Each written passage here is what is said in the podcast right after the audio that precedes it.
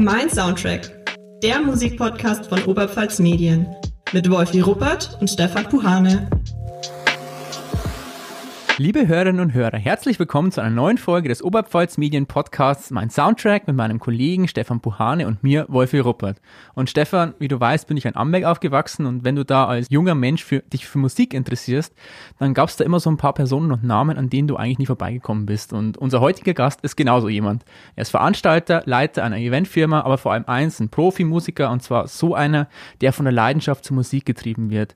Er sagt von sich selber, er sei mit der Musik verheiratet und hinter den Tasten hat er gefühlt bei jeder wichtigen regionalen Band der vergangenen 40 Jahre irgendwie mitgemischt und ist auch international unterwegs. Ich freue mich, dass er heute da ist und ich darf dich ganz herzlich bei uns begrüßen. Herzlich willkommen, The Cosmic Pope, Tobi Meyer. Ja, hallo, ich freue mich auch, dass ich bei euch zu Gast sein darf und freue mich schon auf den kommenden Nachmittag. Du, ich hätte ich hätt gleich mal, äh, Wolf, Entschuldigung, Entschuldige. Be bevor du loslegst, eine Einstiegsfrage. Und zwar heute schon Miles Davis gehört. Heute noch nicht Miles Davis gehört. Gestern Abend, bevor ich ins Bett gegangen bin. Okay, das bezieht sich auf äh, ein, einen, äh, eine Zeile auf der Homepage, dass ja. äh, du jeden Tag Miles Davis hörst, seit Jahrzehnten. Gut, fast immer. Das ist so ein bisschen mein Vorbild oder meine Vorbild kann man nicht sagen, ein bisschen mein musikalisches Idol und mein größter Einfluss. Und meistens zum Abends zum Entspannen, bevor ich ins Bett gehe, lege ich noch, ich habe ziemlich viel Miles Davis Platten, lege ich noch ein Konzert auf, das ich schon länger nicht gehört habe oder was ich mir neu besorgt habe. Meistens. Also es gibt schon mal einen Tag ohne natürlich auf Tour unterwegs, nicht. Aber generell stimmt die Aussage. Und ja. Das wird dir auch nie langweilig? Also gibt es da nicht mal Phasen, wo du dann jahrelang gesagt hast, okay, ich höre es jetzt irgendwie nicht mehr, ich ertrage es nicht mehr und dann kommt es einfach wieder oder ist es bei dir wirklich immer durchgehend gewesen? Nee, das ist durchgehend. Okay. Das ist für mich eine ziemlich spirituelle Musik, die mich entspannt und mich auch wieder motiviert und ich entdecke immer was Neues. Und ähm, es ist speziell auch eine Musik, die nicht so keyboardlastig ist. Und äh, da höre ich immer viel was die Instrumente, das die Trompete oder die Percussion so spielen, was ich dann selber in meiner Musik vielleicht selber am Klavier dann umsetze, praktisch, dass ich nicht einen anderen Pianisten mhm. als Einfluss habe, sondern ein äh, ganz anderes Instrument. Somit äh, entdecke ich immer was Neues und ich muss auch zugeben, ich habe vielleicht sechs oder 700 Miles Davis Platten und CDs und also ganz viele Live-Konzerte. da kann man immer mal wieder was anhören, was man noch nicht so intensiv äh, angehört hat oder auch, ja, genau kann man immer was entdecken. Also, dass du Musik liebst, ist ja irgendwie jetzt schon ziemlich deutlich geworden in den paar Minuten, in denen wir gesprochen haben. Aber was mich natürlich interessieren würde, ist, weil wenn du auch sagst, äh, Miles Davis ist so eine große Inspiration für dich. Ich meine, wenn man an Miles Davis denkt, denkt man in erster Linie mal an die Trompete. Du bist da eben aber Pianist. Und wie kam es denn eigentlich dazu, dass du dich entschieden hast, okay, ich möchte nicht nur hobbymäßig Pianist sein oder Keyboarder sein, sondern ich möchte das professionell machen und welche Schritte in deinem Leben musstest du gehen, um dahin zu kommen, wo du heute bist? Also die Entscheidung, das professionell zu machen, kam schon relativ früh. Also ich habe angefangen äh, zum Klavier, mit dem Klavierspiel vielleicht, wie ich sechs war, sechs oder sieben. Meine beiden Geschwister hatten klassischen Klavierunterricht und meine Mutter hat immer gesagt, na, du bist noch zu jung. Ich bin ja allein bei meiner Mutter aufgewachsen, also, also mit meinen zwei Geschwistern, also aber ohne meinen Vater, wollte ich sagen. Und die habe ich dann überredet, dass ich auch Klavierunterricht bekomme. Und mit zehn Jahren war ich zufällig zum ersten Mal im Krankenhaus und mein Bruder hatte schon so eine Beatband, wo sie so Beatles und Stones mhm. und, und Animals und sowas gecovert haben. Da hat der Pianist aufgehört. Mein Bruder ist fünf Jahre älter als ich. Der kam dann zu mir ins Krankenhaus, wo ich mit, mit der Blinddarmentzündung lag und hat mir so einen Stapel Noten aufs Bett gelegt. Gesagt, du kannst ja schon ganz gut Klavier spielen. Das lernst du jetzt mal, sobald du draußen bist, weil wir brauchen einen neuen Pianisten. Okay. Ja, dann bin ich mit den ganzen Noten zwei Wochen später aus dem Krankenhaus heimgekommen. Und halt dann so Stones, äh, As Tears Goes By und Beatles Let It Be und so Sachen. Und Lady Madonna war auch schon dabei. Das war schon ein bisschen anspruchsvoller für einen Pianisten, der bisher nur so Mozart-Sonatinen und so gespielt hatte. Und da habe ich also mit meinem Bruder Musik gemacht und dann schnell am Max-Reger-Gymnasium gab es einen sehr begabten Schüler, der bei meinem Bruder in der Klasse war. Das war der Thomas Hirsch. Der wurde dann einer der bekanntesten Amberger Musiker, ist leider vor kurzem verstorben. Ähm, der hat dann in Hamburg gearbeitet und für Casio und für Steinberg Research und bei vielen äh, internationalen Produktionen. Der hat mir dann Unterricht gegeben und dann habe ich mit 13 meine erste eigene Band gegründet und da sofort beschlossen, das werde ich wohl beruflich machen habe meiner Mutter erklärt, ich muss raus aus dem Gymnasium, ich muss jetzt Musiker sein. Das hat sie nicht so ganz nachvollziehen wollen und können. Und auch nicht erlaubt wahrscheinlich, oder? Auch nicht erlaubt, nein. Sie hat dann sogar, ich, ich, ich hätte dann eine Lehrstelle gehabt als Instrumentenbauer, haben wir gedacht, das ist schon mal was in der Art. Dann okay. könnte ich zumindest da reinschnuppern. Aber das wollte sie auch nicht. Ja, also habe ich braves Abitur gemacht aber danach eigentlich nicht mehr recht viel anderes, sondern immer darauf hingearbeitet. Ich habe dann immer nur so Nebenjobs gemacht, Taxifahrer und in einem Schallplattengeschäft Verkäufer und habe dann schon mit Mitte 20 ähm, praktisch mit den ganzen Auftritte und habe in einem Musikgeschäft als Keyboard-Vorführer für so Workshops gearbeitet und habe angefangen auch Unterricht zu geben das dann zu meinem Beruf gemacht. Genau. Aber beschlossen habe ich das mit 13, wenn ich ehrlich bin. Ja. Aber es, es steht da, es steht da bei dir auf der, auf der Homepage, erster Profi-Auftritt mit 13. Wie muss man sich ja. das vorstellen? Ja, also ich ja. meine, erster Auftritt mit 13, ja, aber Profi-Auftritt? Äh, äh, Profi, das habe ich, die Ausdrucksweise habe ich deswegen verwendet. Äh, ich, bin schon, habe schon vorher auf irgendwelchen Schulfesten oder beim Gemeindefest bei der Kirche oder so mitgespielt. Unter Profi verstehe ich immer, dass man mit Musikmachen auch Geld verdient. Mhm. Äh, für mich, das ist für mich der, eigentlich der einzige Unterschied zwischen Amateur und Profi. Die Amateure sind sicher genauso viel extrem gute Leute dabei. Das ist jetzt kein Qualitätsunterschied. Aber das Professionelle ist für mich immer der Punkt, dass man mit der Kunst, sei es jetzt Musik oder bildende Kunst oder Literatur, sein Geld verdient. Und ich habe, seit ich ähm, im Dezember 1979 aufgetreten bin, Geld damit verdient. Deswegen, gut, mit 13 war das natürlich nicht mein Hauptberuf. Ich bin ja in die Schule gegangen. Aber ich habe mir da auf jeden Fall schon sehr gutes Taschengeld verdient, dass ich meine sämtlichen Instrumente, Fender Piano und ein Yamaha DX7, alle habe sauber bar bezahlen können. Also somit der professionelle Anstrich war da auf jeden Fall schon da, was das Geldverdienen betrifft. Und die andere Seite finde ich, der Professionalität besteht an dem Anspruch an die Darbietung jetzt, mit welchem Equipment gehe ich auf die Bühne, wie gestalte ich die Werbung, wie bereite ich das vor. Das kann man sehr laissez-faire machen, eben vielleicht nicht so in Anführungszeichen ganz professionell. Und das kann man aber auch schon mit 13 so versuchen, dass es Bestand hat. Also, dass, dass man sich nicht zehn Jahre später für den Auftritt schämen muss. Also mit Feuerwerk oder wie kann man sich das vorstellen? Äh, naja, dass man halt einfach gut vorbereitet ist. Ich habe ja später, ich habe 25 Jahre lang zusammen mit dem Dandy Dandorfer und mit dem Harry Zavrel eine Musikschule geleitet. Da haben wir natürlich oft Schülerbands auch begleitet. Und manche latschen halt zum ersten Mal auf die Bühne. Der hat noch nicht mal die Gitarre gestimmt und kann zwei Griffe, aber nicht die drei, die er fürs erste Lied braucht. Das sollte man einfach nicht machen. Aber die Homepage ist ausgearbeitet wahrscheinlich, oder? Im Hintergrund. Genau. Äh, Instagram-Account, der hat schon ewig Genau.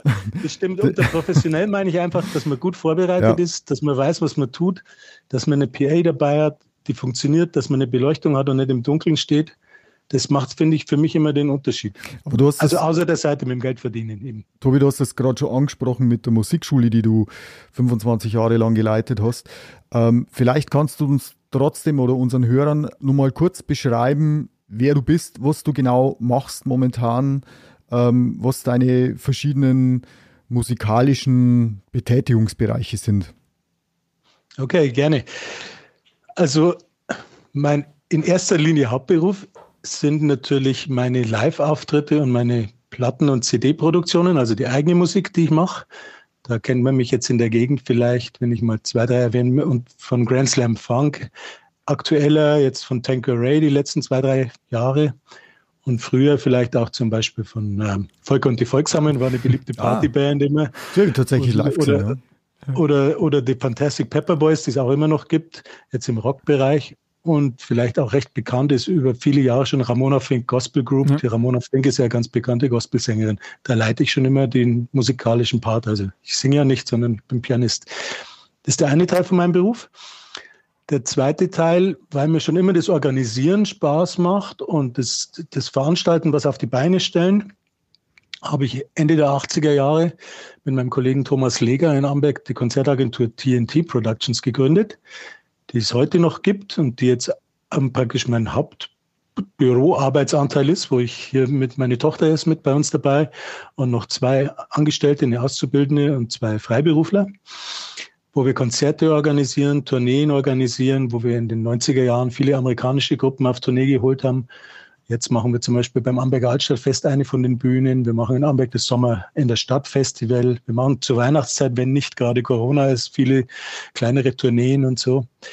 Das ist mein zweites Standbein. Und mein drittes Standbein, so bist du ja gerade auf die Frage gekommen, war viele Jahre lang der Musikunterricht. Ich habe bei der Musikschule Raab angefangen und mich dann zusammen mit meinem Kollegen Harry Zavrell selbstständig gemacht mit Basement Music. Das war eine Zeit lang die größte private Musikschule in der Oberpfalz. Also äh, wir waren da Regensburg sogar überlegen, hat uns gefreut. Wir haben eine Zeit lang fast 600 Schüler gehabt und knapp 30 Lehrer, die bei uns gearbeitet haben. Das ist eine Summe. Das ist eine Summe und das habe ich 25 Jahre lang gemacht, bis ich gemerkt habe, ich bin jetzt in einem Alter, wo mir ein bisschen die Geduld fehlt beim Unterricht. Ich habe gemerkt, ich werde den, den achtjährigen äh, Kindern, die jetzt irgendwie Mozart lernen wollen, zu schnell aufbrausend und habe gemerkt, das tut mir nicht gut und ist auch nicht gut für die Schüler. Willst du das Alter verraten, wenn du schon ansprichst?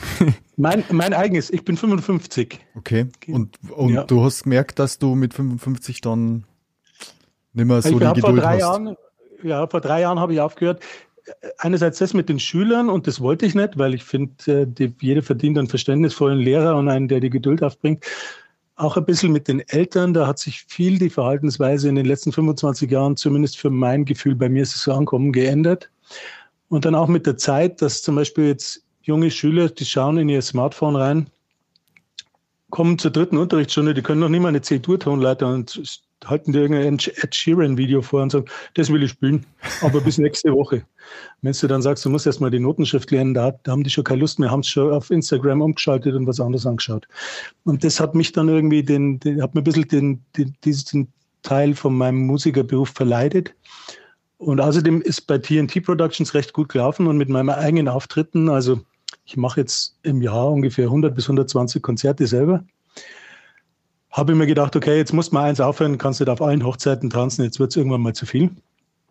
Und bin aus der, meiner eigenen Musikschule ausgestiegen. Die wird jetzt weiterhin geleitet vom Harry Zavrel und vom Dandy Dandorfer. Das sind ja auch bekannte Leute und die haben weiterhin ist noch immer eine sehr große Schule, aber es ist ein bisschen kleiner als zu den, zu den, ähm, zu den Hochzeiten. Ich hätte eine kurze Zwischenfrage, was die äh, TNT Productions betrifft. Die stammt eigentlich ursprünglich vom Wolfi, weil wir uns jetzt äh, im Vorfeld vom Gespräch kurz mhm. unterhalten haben.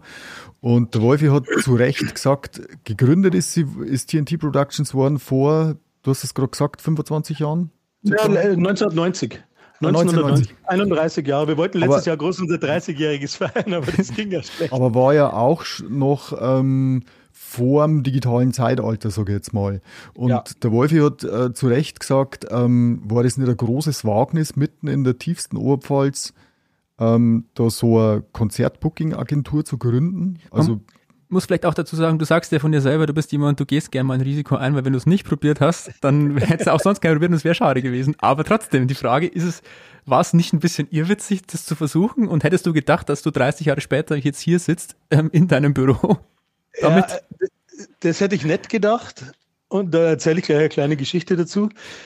Ähm, wir haben ja das eigentlich gegründet. Wir haben immer hier lokal praktisch in Kneipen so Events veranstaltet, Grand Slam und zwei Disc-Jockeys zusammen, Black Music Night und so. Und Plakate aufgehängt, einfach nachts und irgendwie Tickets so auf dem Kopierer kopiert und an unsere Kumpels verkauft. Irgendwann haben wir gemerkt, ne, das muss man jetzt doch irgendwann mal als Firma anmelden. Und nachdem wir so Funk-Fans waren, haben wir mitgekriegt, dass Bootsy Collins ein Konzert in Europa macht. Und der war hier noch nie aufgetreten. Und dann haben wir herausgefunden, wer das gemacht hat und sind dann so dazu gekommen, dass die Amerikaner uns gefragt haben, ob wir auch eins veranstalten können. Vielleicht zur Erklärung, auch, einer der bekanntesten, berühmtesten eine P-Funk-Legende sozusagen. Bassisten? Ja, Bassist von George Clinton und von James Brown und genau. genau ja. Auf jeden Fall haben wir dann gesagt, okay, das machen wir, das können wir auch machen und sind da praktisch ins kalte Wasser gesprungen. Die haben dann gleich irgendwie mal 40.000 Dollar aufgerufen. Ich habe bei meiner Hausbank angerufen und gesagt, du müsstest die Hälfte als Vorkasse leisten. Der hat mich angeschaut, als ob ich nicht mehr ganz bei Trost bin. das hat dann auch alles irgendwie funktioniert. Wir haben zwar ein bisschen draufzahlt, aber dann waren wir in diesem Tournee-Business plötzlich drin. Und wenn ich das im Nachhinein anschaue, um auf den Wolfi seine Frage zurückzukommen, ich weiß nicht, wie wir das damals gemacht haben. Da gab es keine E-Mail, ich habe immer nachts, bin ich immer ins Büro gegangen, nachts um drei wegen dem Zeitunterschied und habe den Manager von Bootsy Collins angerufen. Und dann haben wir versucht, irgendwie das Geld zu transferieren. Damals gab es noch überhaupt keine Direktüberweisung von und wegen online. Mhm. Da musste es eine Stunde lang auf der Bank so einen fünfseitigen Zettel ausfüllen für internationale Überweisung. Also es war, ich habe die ganzen Ordner hier noch bei mir im Zimmer. Ich habe da letzte Mal reingeschaut. Das ist total Irrsinn. Auch Kartenvorverkauf. Wir sind rumgefahren und haben an 40 Kartenvorverkaufsstellen in Nordbayern und Franken mit dem Auto die Karten ausgefahren. Also nichts online. Wir sind zwei Tage rumgefahren, haben jeden 20 so Tickets gebracht. Also, wenn man sich das nicht Digitale überlegt und jetzt hier am Schreibtisch hockt, weiß ich nicht, ob ich mir das nochmal zutrauen würde. Wenn ich, das wäre wie wenn ich jetzt sagen wir mal für ein halbes Jahr lang kein WLAN hätte und keinen Telefonanschluss und trotzdem irgendwas durchziehen. Somit, es ist, es war schon ein großes Wagen, es hat aber auch viel Spaß gemacht. Und wir haben dadurch wahnsinnig viele Leute kennengelernt und die Leute auch so, so gut kennengelernt, wie es heutzutage nicht mehr passiert. Heutzutage hast du ein paar E-Mails, ein bisschen eine WhatsApp-Nachricht.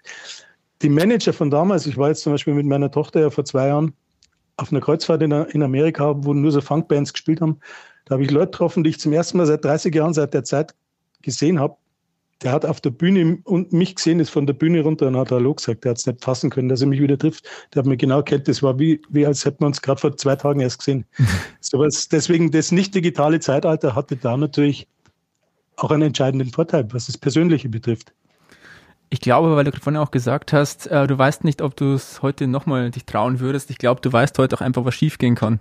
Und das wusstest du damals einfach nicht, weil du hast auch mal gemacht und bist irgendwie so ein bisschen reingestolpert gehabt, habe ich das Gefühl. So das stimmt schon. Ja.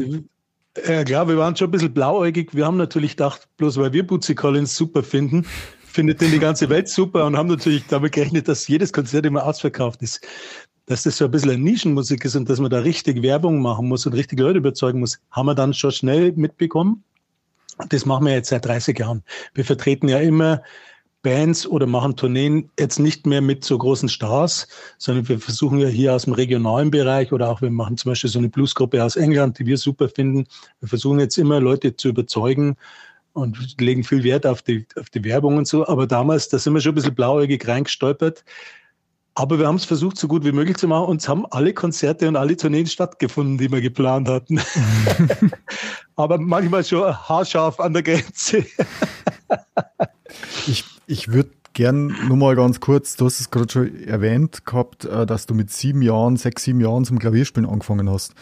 Ähm, mich würde mal interessieren, ähm, wie du gemerkt hast, dass das ein besonderes Talent ist. Also ich habe in meiner Kindheit auch Klavierunterricht gehabt und ähm, Talent hat halt gefehlt, gell? Das Talent hat halt ja. gefehlt, ja. ähm, naja, das Talent, ich sage jetzt mal, das, das Talent eben mehr draus zu machen. Und ich glaube aber, das ist doch, hast du gemerkt, dass du Stücke relativ schnell gut spielen kannst oder wie, wie ist es dann gekommen, dass du vom normalen Klavierschüler zum mit 13 ersten Profi-Auftritt gekommen bist? Ja, so ganz genau kann ich das natürlich auch nicht beurteilen. Was ich sagen kann, ist, bevor ich einen Unterricht gehabt habe, habe ich natürlich immer das angeschaut, was meine zwei Geschwister gemacht haben. Und ich habe die Notenschrift nicht gekonnt, aber mir war klar, die schwarzen Punkte, die weiter oben auf den Linien sind, das muss weiter oben auf der Tastatur sein. Und dann habe ich mir einfach die Abstände so zusammengereimt und habe immer versucht, die Noten zu spielen, ohne dass ich praktisch die Tastatur und die Notenschrift gekannt habe. Das mache ich halt nur so. Das, das ging dann irgendwann ganz gut und ich habe halt meine Mutter jeden Tag gefragt, ob ich jetzt auch hin darf. Die hat immer gesagt, ja, ab der vierten Klasse und irgendwann hat sie gesagt, okay, jetzt ist wurscht, jetzt muss da hin. Und dann war ich, hat, dann war, glaube ich, ziemlich schnell erkennbar der Unterschied. Meine Schwester und mein Bruder, die hast praktisch sagen müssen, jetzt, jetzt musst du mal ein bisschen Klavier üben, morgen ist Klavierstund. Und mich hast praktisch von dem Klavier nicht mehr weggebracht. Aber, aber also, aber toll. Nur, nur mal nichts anderes gemacht. Nur, nur mal eine Zwischenfrage. Ähm, ich habe damals eine Lehrerin gehabt, die uralt war. Und ähm, der, ja. ich habe zu der dann irgendwann mal gesagt, nach zwei oder drei Jahren, ich würde mal gerne was von den Beatles spielen. Und dann hat mir der mit großen Augen angeschaut und gesagt, ähm, wer ist denn das so? Ja. Ähm, und das hat mir jetzt im, in Rückschau so ein bisschen das, das Ganze vermiest. Ja. Ich kann mir jetzt nicht vorstellen, dass du, oder vielleicht war es auch so. Hast du einen Klavierlehrer oder Lehrerin gehabt, die da schon fortschrittlicher waren? Oder hast du dich auch durch die ganzen Etüden und Übungen durchgekämpft, tapfer und also ich war bei der Frau Ziop, ich weiß gar nicht, ob die noch lebt. Die war für mich damals schon wahnsinnig alt, war es wahrscheinlich in echt nicht, weil ich war ja sieben. Sie und ihr Mann haben bei uns Unterricht gegeben in der Stadt. Und die hat das ganz klassisch gemacht die hatte ein bisschen ein moderneres Buch, da waren so, so Latin-Sachen drin, praktisch so Tango und ein Cha-Cha-Cha und, und, und ein Paso Doble und ein Bolero oder so. Das fand ich vom, vom Rhythmischen her cool. Aber ich muss sagen, mir hat der, die klassische Musik und die Etüden total gut gefallen. Ich habe das üben wollen. Ich habe dann mit meinem Bruder in der Band selber mir die Stones und Beatles Sachen beibracht. Das wollte ich im Unterricht nie machen. Okay. Ich habe im Unterricht immer klassische Musik gespielt und ich habe zum Beispiel äh, mit, einem, mit einer Bach-Invention Klavierabitur gespielt. Also ich habe im Unterricht keine moderne Musik spielen wollen. Das habe ich selber gemacht. Ich habe nur bei dem, wo ich vorhin schon mal erwähnt habe, dem Thomas Hirsch, habe ich fünf Stunden Unterricht gehabt für Jazz, Harmonik, wie weil das ist ja eine andere Schreibweise mit Jazz Harmonielehre funktioniert anders als die klassische. Das war aber rein äh, der technische Aspekt. Alles andere habe ich mir selber beigebracht von der modernen Musik. Also ich habe im Unterricht nur klassische Musik gemacht. Aber das, das, das ist aber jetzt genau der Punkt und das glaube ich, ähm, da habe ich auch mit dem Wolfi schon drüber gesprochen, weil der Wolfi ist ja auch so einer, der immer sagt, ja, das haben wir alles selber beigebracht. Das ist glaube ich der Unterschied, dass ähm, eben den Hobby vom Profimusiker, um das jetzt mal so pauschal zu bezeichnen, unterscheidet, ähm, das sich selber beibringen. Also bei mir hat das zum Beispiel nie geklappt. Ich habe da immer kämpfen müssen. Ja, ähm, ich glaube, wenn du das Talent hast oder wenn du so viel Talent in dir hast, dass du dir selber Sachen beibringen kannst, dann merkst du auch nicht, dass das ein besonderes Talent ist, vielleicht, weil du dir denkst, ja, das ist halt so. Und ähm, ich glaube, dass es braucht einfach nur Sitzfleisch. Ich glaube, es geht gar nicht so sehr Talent. Es glaube ich wirklich, wirklich, nur ein Minimum an dem Ganzen. Es braucht einfach wirklich Durchhaltevermögen. Alles andere, glaube ich, ist zweitrangig. Wieso, das würde ich unterschreiben, was der Wolfgang sagt. Das ist genau meine Meinung auch. Wenn man dahinter ist, natürlich braucht es Talent. Ich habe ich hab zum Beispiel gleich am Anfang gemerkt, immer kleine eigene Melodie gespielt da habe ich natürlich nicht mit sieben oder acht mir gedacht, oh, ich habe ein Lied komponiert. Sondern ich habe jetzt vor mich hingespielt und dann ist halt irgendwas das geworden. Und ich habe auch gleich Gitarre gespielt, ein bisschen nebenbei, weil meine Schwester auch Gitarre gespielt hat. Irgendwie. Aber das mit dem Sitzfleisch, das ist, glaube ich, das Entscheidende. Man muss wirklich viel Zeit damit verbringen. Ich selber kann mich natürlich selbst gar nicht so gut beurteilen, aber aus dem Unterricht gewesen kann ich das auch sagen. Die Schüler, die freiwillig jeden Nachmittag fünf Stunden was gemacht haben, aus da ist was draus geworden. Mhm. Die, wo meinen, das geht auf eine halbe Stunde, ja, da hilft das ganze Talent nichts, weil die Fingerfertigkeit und das alles, die, die Sitzfleisch ist da schon wirklich entscheidend. Ja. da muss man dahinter bleiben. Hast also ich meine, der Dandy, mein Kollege zum Beispiel, der hat in seiner Jugend, der ist von der Schule heim und hat bis nachts Gitarren gespielt, immer. Und das ist heute einer der absolut besten in Süddeutschland. Der ist außer mir jetzt gleich mal nochmal das lebende Beispiel hier, wie das funktionieren kann. Also. Hast du denn eigentlich so ausbildungstechnisch, hast, wie hast du nach dem Abitur eigentlich weitergemacht? Ähm, hast du dann wirklich ähm, einfach erstmal einfach, ich weiß nicht, warst du auf dem Konservatorium, auf der Hochschule? Wie, wie hast du weitergemacht? Ich, ich weiß es gar nicht. Ich habe überhaupt nichts weitergemacht. Ich habe okay. dann war ich Berufsmusiker. Okay. mit äh, Taxifahren und Schallplattengeschäft. Also erstmal nach dem Abitur habe ich Zivildienst gemacht. Und dann habe ich mich zumindest für ein Semester zum Studieren in Regensburg eingeschrieben. Das war aber, wenn ich es im Nachhinein darf ich es ehrlich zugeben, hoffentlich hört meine Mutter nicht zu. Das war natürlich nur, damit ich krankenversichert war irgendwie. also ich war da nicht einen Tag dort und habe dann praktisch via Musik Raab in Amberg, wo ich dann schon Keyboards vorgeführt habe und ich hatte dann immer mehr Auftritte und habe halt auch eben zusammen mit Thomas Leger die Firma gegründet und angefangen, die ersten kleinen Events selber zu organisieren. Praktisch so schleichend bin ich ins Berufsmusiker-Dasein umgewechselt. Also irgendwann habe ich dann keine Zeit mehr gehabt fürs Taxifahren, weil man halt das Büro dann wirklich jeden Tag auch wirkliche Arbeit hatte. Genau. Aber deine, ähm, deine Kern, dein Kerninteresse an der Musik, also so Jazz, Funk, ähm, das ist aber trotzdem auch schon in den Kindertagen entstanden. Du hast äh, im Fragebogen, den uns jeder Gast ausfüllt, äh, uns geschrieben, dass du eine große Plattensammlung äh, zur Verfügung hattest von deinem Vater und ähm, da waren ja Jazz-Sachen, ja in erster Linie Jazz, glaube ich, gell? Ja. ja, das war so. Also mein Vater also meine Eltern haben sich getrennt, da war ich ungefähr drei. Und anscheinend ging das recht eilig zu in manchen Bereichen. Auf jeden Fall hat er ungefähr, naja, weiß ich nicht, 400, 500 Platten da gelassen. und sein Tonbankgerät, sein Plattenspieler und sein Radio. Und dann habe ich ziemlich früh angefangen, das aufzulegen. Und das war halt alles sowas wie, naja, Roy Eldridge, Clark Terry, Dizzy Gillespie, Ella Fitzgerald, Sarah Vaughan, Miles Davis und so Sachen. Stan Getz ganz viel. Tenorsaxophonist Stan Getz, da kann ich jetzt noch von bestimmt 20 Alben jedes Solo mitsingen. Also auf jeden Fall habe ich mir das immer angehört. Und für mich, mir war ja, ich habe ja noch keinen anderen Input gehabt. Für mich war das praktisch die populäre Musik. Mhm, ja, klar, die Musik. Ich bin, dann, ich bin dann in die Schule, genau, die Musik. Ich bin dann in die Schule gekommen und in der Schule haben wir ja irgendwann mit so neun, zehn, fangst du ja auch mal an, irgendwie über Musik zu reden. Und die anderen haben irgendwie Sweet oder Bay City Rollers oder was weiß ich, Stones angehört, habe ich immer gesagt, was denn das ist. habe ich immer gesagt, ich höre immer Stan Getz, haben die mir mich angeschaut, sagen, was soll denn das für Musik sein? Habe ich gesagt, ja, das habe ich daheim auf Schallplatte und so. Bis ich dann irgendwann mal natürlich durch meine, meine Geschwister, meine Schwester ist vier Jahre älter als ich und mein Bruder fünf Jahre älter, das habe ich dann natürlich daheim auch irgendwann mitgekriegt. Die haben natürlich auch schon irgendwie ein Tape-Deck gehabt und dann irgendwie. Aber erstmal war das für mich die reguläre, normale Musik. Deswegen auch meine ersten zwei Bands. Das eine war ein Duo mit zwei Keyboardern, Roland Heuberger und mir. Und da haben wir die meisten Lieder, die wir da schon gespielt haben, waren von mir. Das waren diese mit 13, das waren meine ersten Auftritte. Und dann habe ich so ein Jazzquartett gegründet. Da waren auch Musiker von, von Swing und Dixie Locomotion und aus Sulzbach vom Dampfschiff dabei. Die waren alle ungefähr um die 40 und ich war halt 13 oder 14. Da haben wir auch Lieder von mir gespielt. Das war ganz cool. Und für mich war das praktisch die normale Musik. Ich bin dann erst so in dieses Rockband-Ding so mit 15, 16 als Jugendlicher reinkommen und, und, und Funk und so. Für mich war Jazz praktisch die populäre Musik anfangs. Ich habe es dann natürlich irgendwann verstanden, aber ja. Außer den ganzen Jazzplatten hat mein Vater auch viele klassischen Platten. Der hat praktisch immer klassische Musik und Jazz gehört. Deswegen habe ich auch mit 8, 9 war es für mich ganz normal, dass man mal Beethoven oder Smetana oder irgendwas anhört. Das war für mich auch praktisch populäre Musik, weil ich einfach noch nichts anderes kannt habe. Und das ist bis heute auch geblieben. Wenn jetzt, ich habe da nie Berührungsängste, wenn ich daheim Klavier übe. Zum Beispiel übe ich auch gern klassische Musik, einfach für die Fingerfertigkeit oder weil es mir Spaß macht zum Spielen. Ich kann es leider nicht so gut, dass ich es öffentlich da muss man ganz anders dahinter sein. Da braucht man noch viel mehr Sitzfleisch.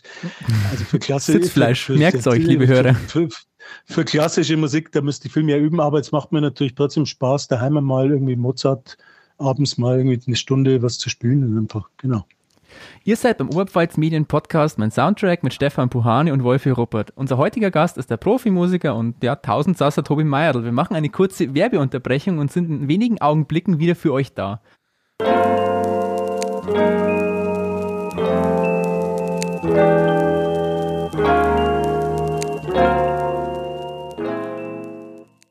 Hey Stefan, wie lange bist du eigentlich schon bei Oberpfalz Medien? Boah, Wolfi, das ist eine gute Frage. Also, das ist schon sehr, sehr lange her. Ich würde mal sagen, über 30 Jahre. Also, genau genommen vier Jahre bevor du auf die Welt gekommen bist. Okay, wow. Da habe ich ein Volontariat bei der Amberger Zeitung begonnen, war dann danach in der Schwandorfer Redaktion, war in der Weidner Redaktion, in der Neustädter Redaktion und mittlerweile bin ich in der Kundenagentur gelandet. Ich bin quasi von Anfang an beim O-Netz dabei gewesen und mache jetzt auch sogar noch Podcasts. Also ziemlich breit aufgestellt, würde ich sagen. Okay, dann stell dir vor, du bist zehnmal so lang dabei wie ich. Bei mir sind es nämlich jetzt gerade mal drei Jahre. Ich habe mein Volo hier gemacht und war in der Zeit in verschiedenen Bereichen unseres Medienhauses unterwegs. Ich war in den Lokalredaktionen, ich war Reporter und habe auch Seiten gelayoutet. Ich war in der Online-Redaktion und in der Zentralredaktion, wo ich mit überregionalen Themen zu tun hatte und mich dafür interessiert habe, wie die Menschen vor Ort hier von diesen Themen betroffen sind. Eigentlich kann man sagen, dass es ein ziemlich cooler Job für junge Leute ist. Absolut. Übrigens ist unser Verlag gerade auf der Suche nach neuen Volontären. Wer also mit dem Abitur oder seinem Studium fertig ist, wer kreativ ist und auch sicher im Umgang mit sozialen Medien, für den ist dieser Job genau das Richtige. Genau, Oberpfalz Medien bietet einen modernen Arbeitsplatz mit neuesten technischen Standards, flexible Arbeitszeiten, Weiterbildungsmöglichkeiten über Schulungen und flache Hierarchien mit einem kollegialen Miteinander. Die Aufgaben eines Volontärs, die entsprechen dem, was modernen Lokaljournalismus ausmacht. Man erstellt Texte, digitale Beiträge für Web- und Social-Media-Formate. Die Volos, in der Online-, Lokal- oder Zentralredaktion eingesetzt, lernen dort das journalistische Arbeiten, was auch mit Video- und Podcast-Produktion einhergeht. Sie veröffentlichen Inhalte in unseren Tageszeitungen Der Neue Tag, Sulzbacher Rosenberger Zeitung und Amberger Zeitung sowie auf onetz.de. Also auf geht's, bewerbt euch unter www.oberpfalzmedien.de slash karriere.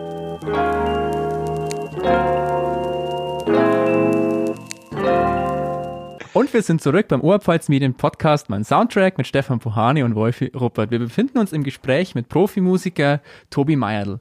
Und Tobi, ganz ehrlich, für mich, für meinen Teil, ich liebe eigentlich Punkrock und das habe ich schon immer. Und hast du dir je überlegt, dass du auch mal in so eine Richtung gehst? Also vielleicht sogar streckenweise, warst du auch im Punkrock unterwegs? Ich weiß es nicht. Oder ist es doch eher so ein Frevel an einer, sagen wir mal, sensiblen Musikerseele, die nach der Perfektion von Technik und ausgefeilten Arrangements aus ist?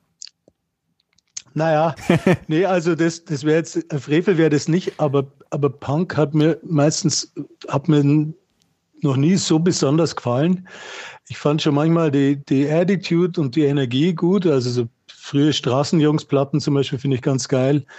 Aber dann habe ich mir immer gedacht, wie kann man jetzt da von 20 solchen Bands 50 solche Alben hintereinander anhören? Es wiederholt sich wahnsinnig zumindest in meinen Ohren, aber ja, ich glaube, so geht's, so geht's jedem. Das denken die Leute, die zum Beispiel keinen Reggae mögen, auch über Reggae. Und ja. die Leute, die keinen Hip-Hop oder Rap mögen, denken sich, Mann, was, da quasselt immer so einer und sonst passiert da nichts.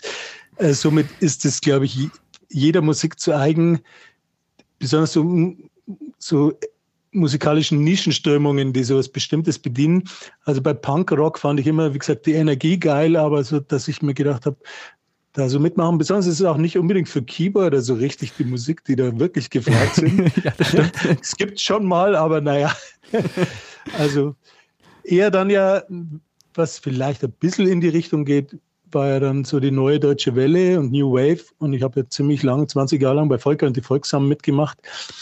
Das war damals, wie das Zeug rausgekommen ist, gar nicht so mein Favorite. Also ja, okay, sowas wie jetzt ähm, Trio fand, glaube ich, jeder ein bisschen cool, weil es war halt was ganz Neues.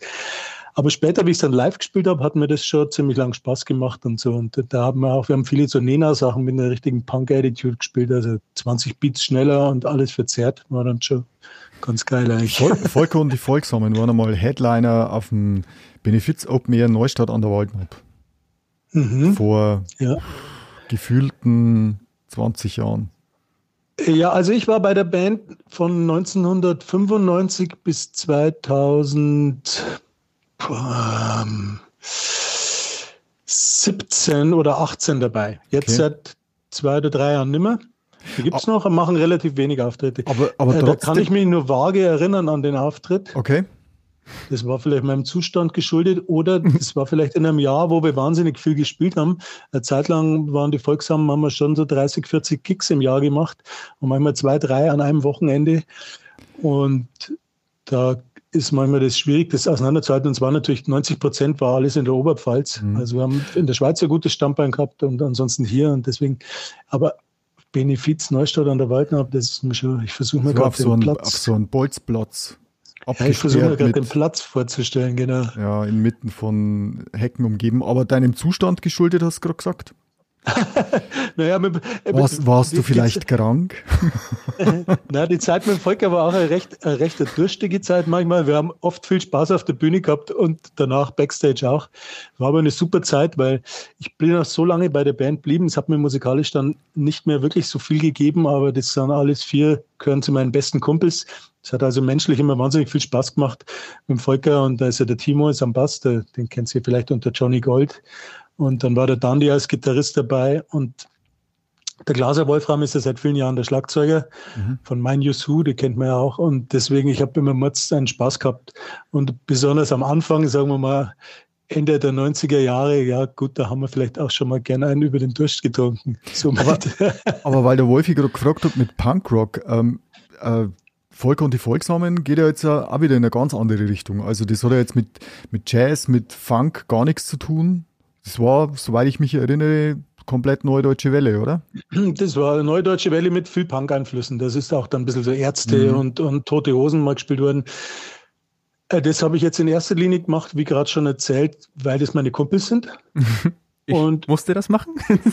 Und, und die zweite, zweite, zweite Hauptgrund war, ich musste das machen, denn ich musste dringend mal ein bisschen mehr Geld verdienen. Und die Band lief, das gebe ich ehrlich zu, die Band lief wahnsinnig gut. Und der Volker hat von Anfang an ein super Verkaufskonzept gehabt. Nämlich es gab vom ersten Auftritt an eine ganz fest ausgemachte Fixgage und die gab es dann die ersten zehn Jahre für jeden Auftritt. Okay. Aber der hat das vom ersten Auftritt, der hat nicht gesagt, da müssen wir jetzt erstmal bekannt werden und uns hocharbeiten, sondern der hat den ersten Auftritt hier ausgemacht mit dem Wirt damals vom Vis-a-vis für ein Altstadtfest. und hat einfach das aufgerufen und das wurde ab dann einfach immer bezahlt. Die Frage ist jetzt, ob das, das erste Mal die Gage so, so schon so hoch war und dann ja. vielleicht irgendwann zu niedrig geworden ist oder umgekehrt. Wenn es immer, die genau feste, wenn, immer die feste. Die blieb immer gleich, nein, die blieb immer stur gleich. Zehn ja, Jahre lang, eben. ab dem ersten Auftritt bis, die blieb immer gleich und wir waren für den ersten Auftritt schon gut vorbereitet und hatten ja extra 40 Lieder oder was einstudiert. Und ähm, das war einfach so. Und die war damals für damalige Verhältnisse oder auch für heutige noch immer relativ hoch angesiedelt. Und das war natürlich für mich super. Und habe gesagt, also alles klar, Leute, ist zwar nicht ganz mein normaler Musikgeschmack, aber ihr seid meine Kumpels und ich kann das Geld brauchen. Da bin ich 22 Jahre lang dabei geblieben und es hat wirklich viel Spaß gemacht immer.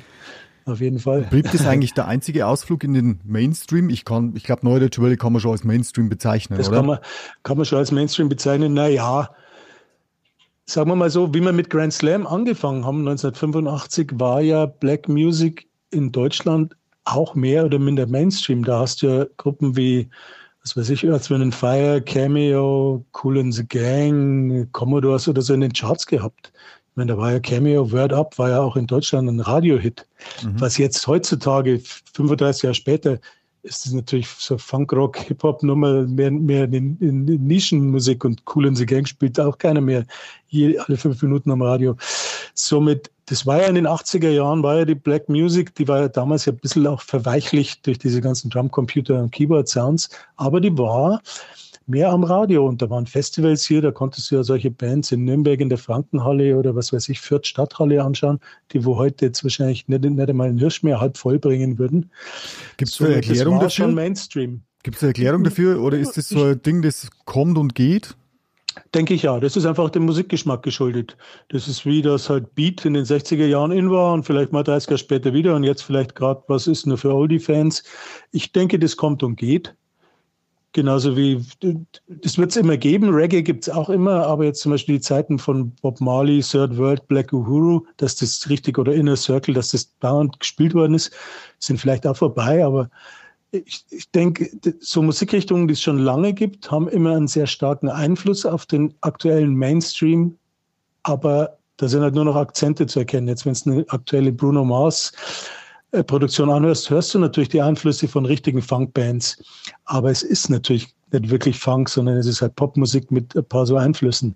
Genauso, wenn du jetzt aktuell, was weiß ich, im Punk-Bereich gibt es ja natürlich auch viele, viele, viele, viele große Bands jetzt, aber da ist nur noch ein kleiner Einfluss von den richtig, ja. dem nicht Mainstream-Punk dabei, was weiß ich, wenn jetzt als Smashing Pumpkins oder, oder, oder Ding, äh, äh, fällt mir jetzt gerade nicht ein, aber Wortfindungsstörung, Mensch, wenn ich als gut, gutes Beispiel nehmen wollte.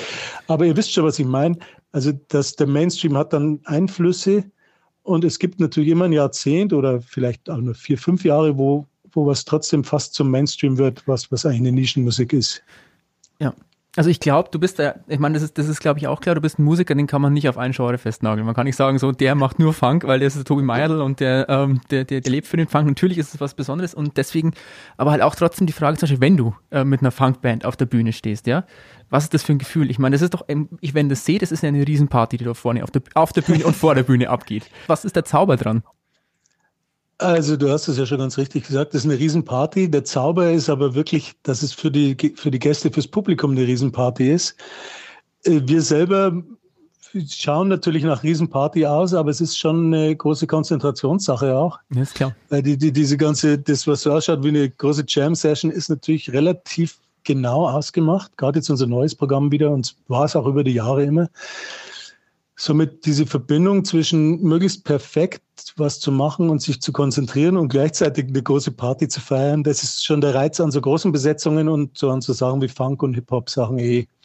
Jetzt so kleinere, intimere Besetzungen, was mir manchmal genauso viel Spaß macht oder ja, da ist äh, das Schöne, dass das Feeling mehr im Vordergrund steht. Jetzt zum mhm. Beispiel bei Tank, Tanker Ray sind wir nur zu dritt.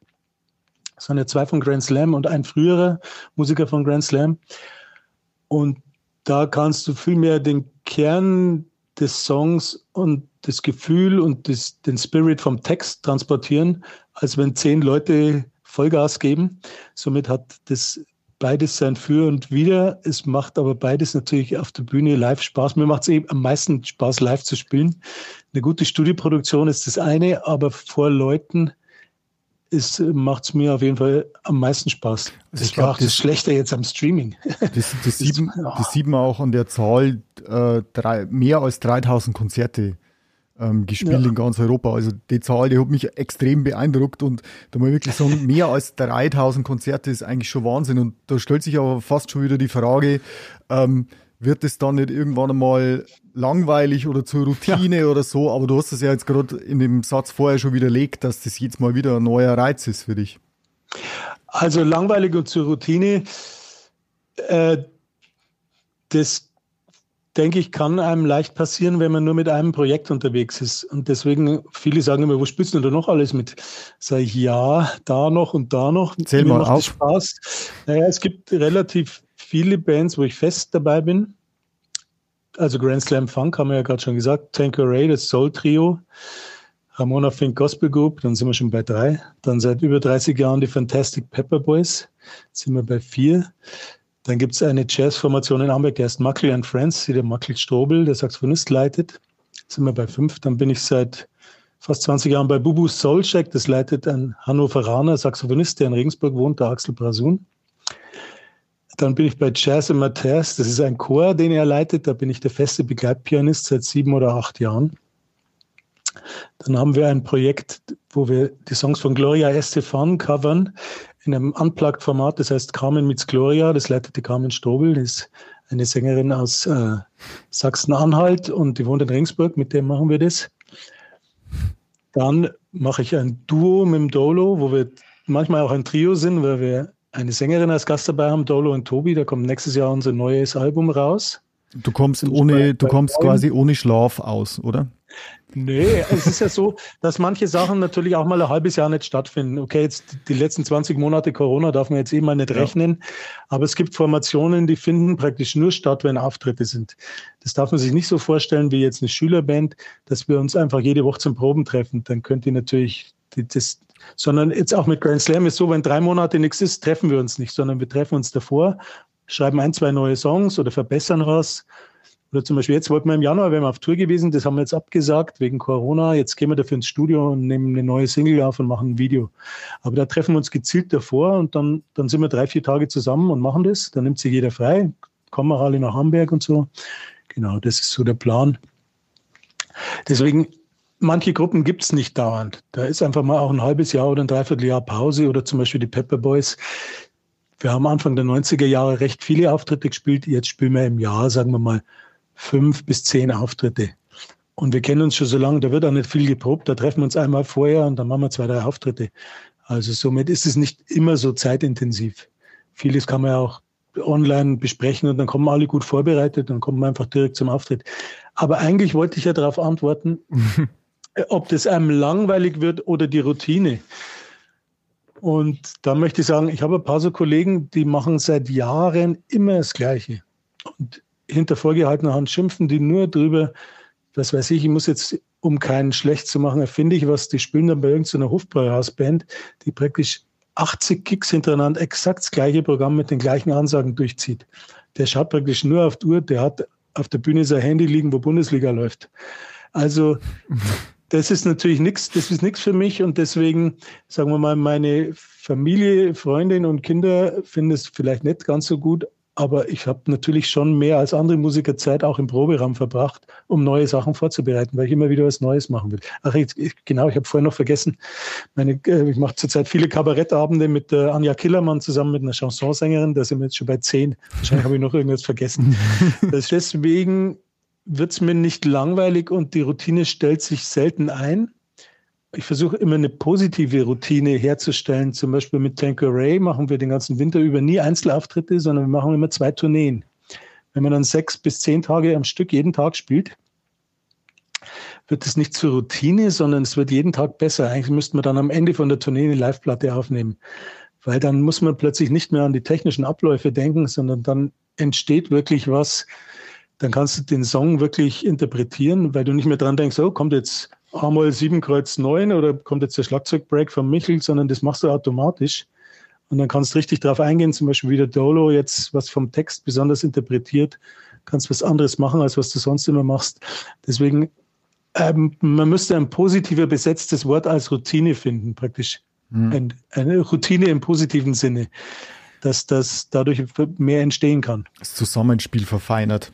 Aber vielleicht ja. auch zur Routine noch so nebenbei so, weißt du, dann, dann sprichst du auch über solche Namen wie zum Beispiel Bootsy Collins oder eben ähm, George Clinton. George Clinton, genau, danke schön. Und dann, genau. ich hocke da und denke mir, oh Gott, wow. Wenn man die Leute dann kennt, wie ist es denn dann? Ist es dann, wird es dann irgendwie zur Routine? Ist man sich dann irgendwie auf Augenhöhe oder sind das immer noch so Leute, wo du einfach bloß aufblickst? Wie, wie kann man sich das vorstellen? Be bevor du antwortest, ähm, vielleicht, ich muss kurz einflechten und die Anekdote erzählen. Also seit der Wolf dich als Gesprächspartner äh, mit auf den Schreibtisch gebracht hat, hat er jedes Mal bei jedem Gespräch den George Clinton erwähnt. Ich finde George Clinton klasse. Und, und, die Augen haben geglänzt vor Ehrfurcht. Ja, ja ich hab's, hinter mir. Genau, ich, ich wollte es gerade vorhin schon sagen, als du Black Uhuru erwähnt hast. Also ähm, der Tobi sitzt in seinem Büro gerade. Ist es in deinem Büro? Ja, ja, das wird Genau, und im Hintergrund hängt ein Konzertplakat von Black Uhuru und rechts daneben, also äh, ja, vom George, George Clinton. Clinton in Amberg im Josefshaus. Siehst du mal. Und Übrigens haben wir in Amberg gemacht und in München fast 100 Karten dafür verkauft. Die wollten erst die Theaterkasse am Stachus, am Marienplatz, wollte es nicht mhm. annehmen von uns. Und dann haben es über 100 Karten verkauft, haben es überhaupt nicht fassen können, dass Münchner aus der Großstadt nach Amberg auf ein Konzert fahren. Aber ich, ich oute mich jetzt mal und sage, ähm, ich gebe es jetzt ganz offen zu, ich habe den George Clinton nicht gekannt. Okay. So, und vielleicht könnt ihr trotzdem mal kurz unseren Zuhörern erklären, wer George Clinton ist und warum deine Augen dabei immer so leuchten, Wolfi? Also ich, ich komme mal darauf zurück, ich flechte auch mal was mit ein, weil du gesagt hast, wie da das Verhältnis ist, ob das dann normal ist, auf Augenhöhe oder ob man da weiterhin aufschaut. Ähm, das wird dann eigentlich schon relativ normal. Wir kennen die alle persönlich seit so vielen Jahren und wir treffen uns auch immer wieder. Wir, wir, die freuen sich genauso wie wir uns freuen. Also George Clinton ist jetzt, sagen wir mal, außer James Brown Sly Stone und Ray Charles wohl der einflussreichste Innovator und Ideengeber der schwarzen populären Musik von 60er Jahre Psychedelic Soul über 70er Jahre Funk bis 90er Jahre, 2000er Jahre G-Funk Hip-Hop hat George Clinton maßgeblich geprägt. Ist wohl der meistgesampelte Künstler mittlerweile, was früher James Brown war. Das ist aber nicht mehr so hat letztens erst wieder einen Grammy gekriegt für sein Lebenswerk zusammen mit Mudbone Cooper, der als Sänger dabei ist, der bei Grand Slam seit über 25 Jahren als Sänger immer als Gast dabei ist. Also somit er ist eine stilprägende Figur der schwarzen Musikszene und ist noch immer aktiv. Hat letztes Jahr seinen 80. gehabt. Ich hätte es gerade nicht sagen sollen, dass ich nicht kenne. Jetzt ja. bin ich natürlich der Volldepp da herin. Hat übrigens auch das zweite Chili Peppers Album produziert. Das, das genau, ich Freaky kann Styling. ich auch dazu ja. erzählen.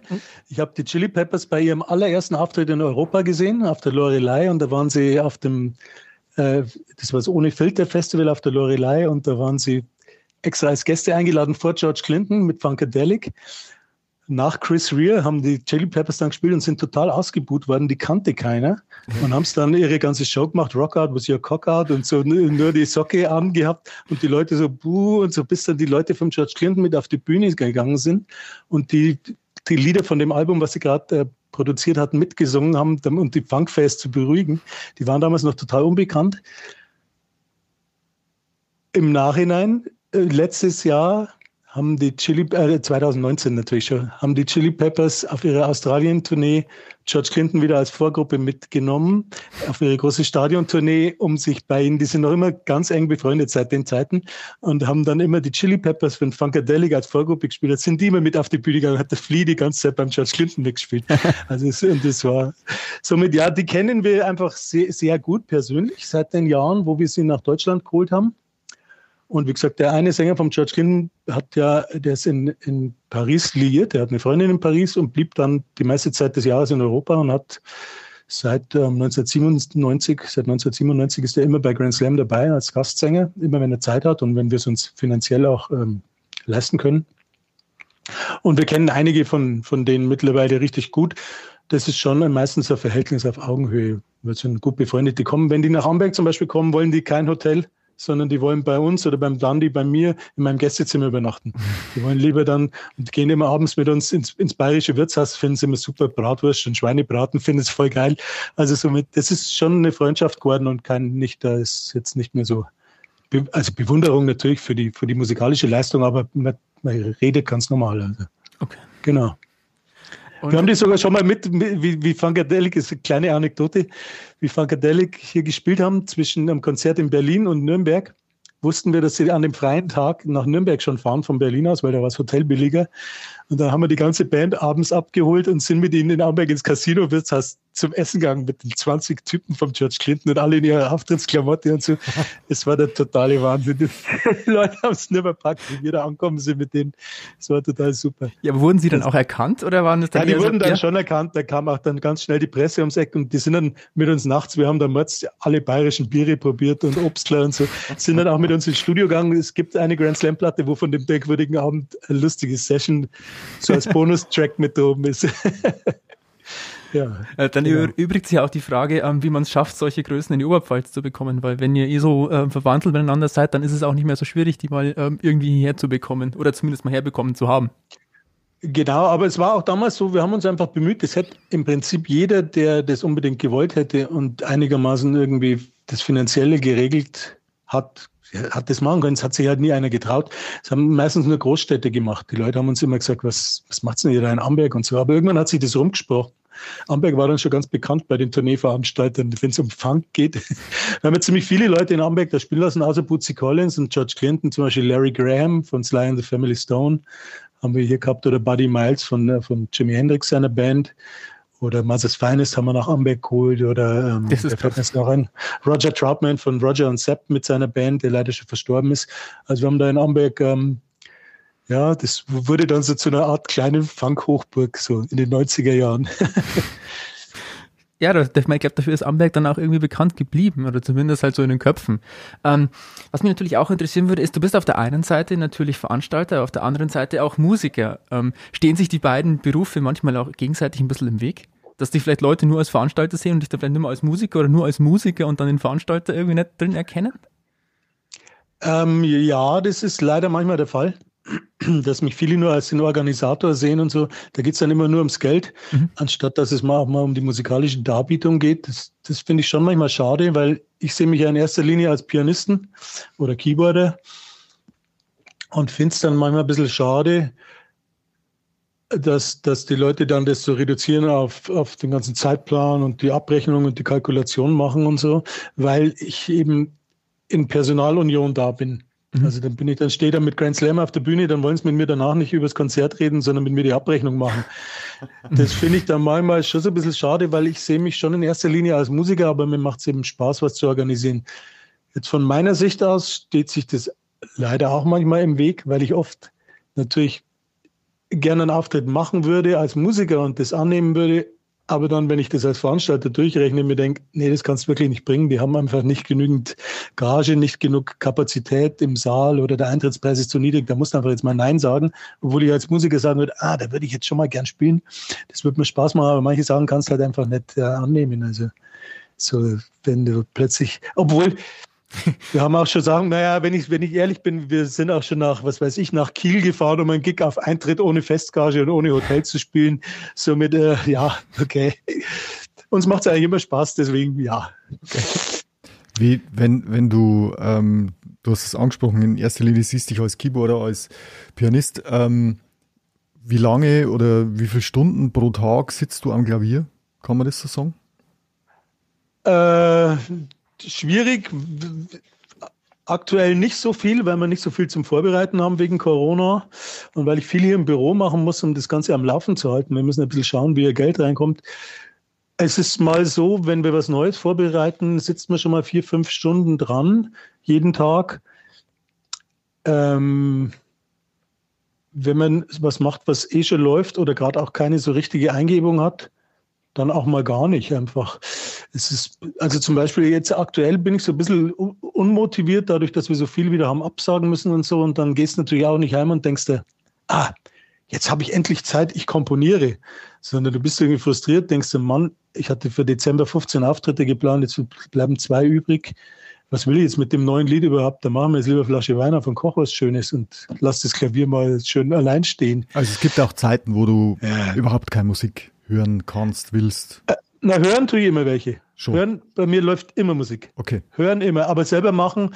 Manchmal hast du einfach die Motivation nicht, dass du ans Klavier hockst, was übst oder was Neues probierst, was du denkst, manchmal stellt sich die Sinnfrage jetzt nach 20 Monaten Corona, muss ich leider nochmal sagen, denkst du oft, wie bringst du die Motivation auf für Konzerte, die dann nicht stattfinden? Aber Musik hören tue ich immer.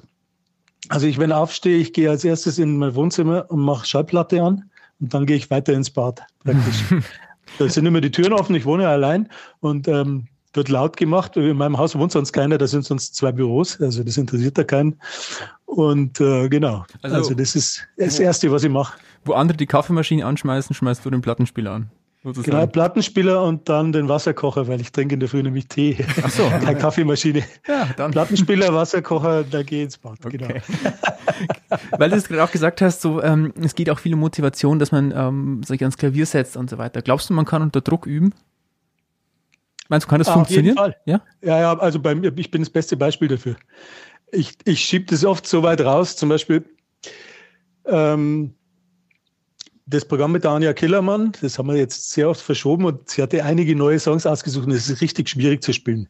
Das sind so Kabarettsachen, Erich Kästner, Friedrich Holländer, äh, Georg Kreisler. Der Georg Kreisler aus Wien war extrem guter Pianist, technisch extrem guter Pianist. Da sind so Stücke dabei, das geht irgendwie, das eine geht irgendwie 28 Seiten, wo ich nach Noten spiele und sie begleitet und da auch noch immer umblättern muss. Das habe ich wahnsinnig lange rausgeschoben. Da habe ich dann die Nacht davor, glaube ich, habe ich noch vier Stunden das Zeug wiederholt, weil ich mir so unsicher war. Haben wir gedacht, oh je. Und das andere zum Beispiel, ich habe jetzt äh, die letzten Jahre versucht, mein Gedächtnis zu trainieren. Ich arbeite oft mit Gitarristen und Bassisten zusammen, die haben nie Noten auf der Bühne. Und ich komme immer mit meinen Zetteln an. Haben wir gedacht, nee, du musst jetzt mal was trainieren, das musst du jetzt besser machen. Da haben wir bei Tanko Ray beschlossen, okay, wir machen alles nur noch auswendig. Keine Texte, keine Noten. Da habe ich vor der ersten Tournee dann die 30 Nummern auswendig gelernt. Da habe ich auch die letzten zwei habe ich in der Nacht vor dem ersten Auftritt gelernt. Somit äh, unter, unter, Druck funktioniert auf jeden Fall. Unter Druck also entstehen Diamanten. Schon, ich bin oft zu spät dran, aber dann gebe ich Vollgas. Okay. Tobi, ja. ein Punkt, auf einen Punkt müssen wir zu sprechen kommen. Das hat auch mit unserem Fragebogen zu tun. Okay. Ähm, eine Frage in unserem Fragebogen, die wir jeden stellen, ist, ähm, welchen Song würden Sie gerne auf Ihre Beerdigung hören? Und dann packen die meisten aus und sagen, naja, irgendwas Lustiges, weil ich ein lustiger Mensch bin oder irgendwas Trauriges. Oder sie ähm, wissen dass, gar nichts. Dass alle weinen und, oder manche lassen es aus. Aber du hast uns geschrieben und da sind wir drüber gestolpert.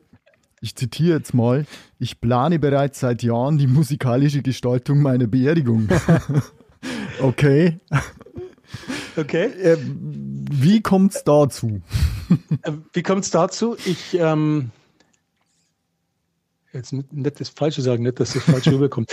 Zum einen spiele ich ja sehr häufig auf Beerdigungen und es klingt zwar ein bisschen komisch, aber ich muss es zugeben, das macht uns wirklich Spaß, dass wir, Spaß ist das falsche Wort, sondern es macht uns Freude. Okay, Freude ist das bessere Wort.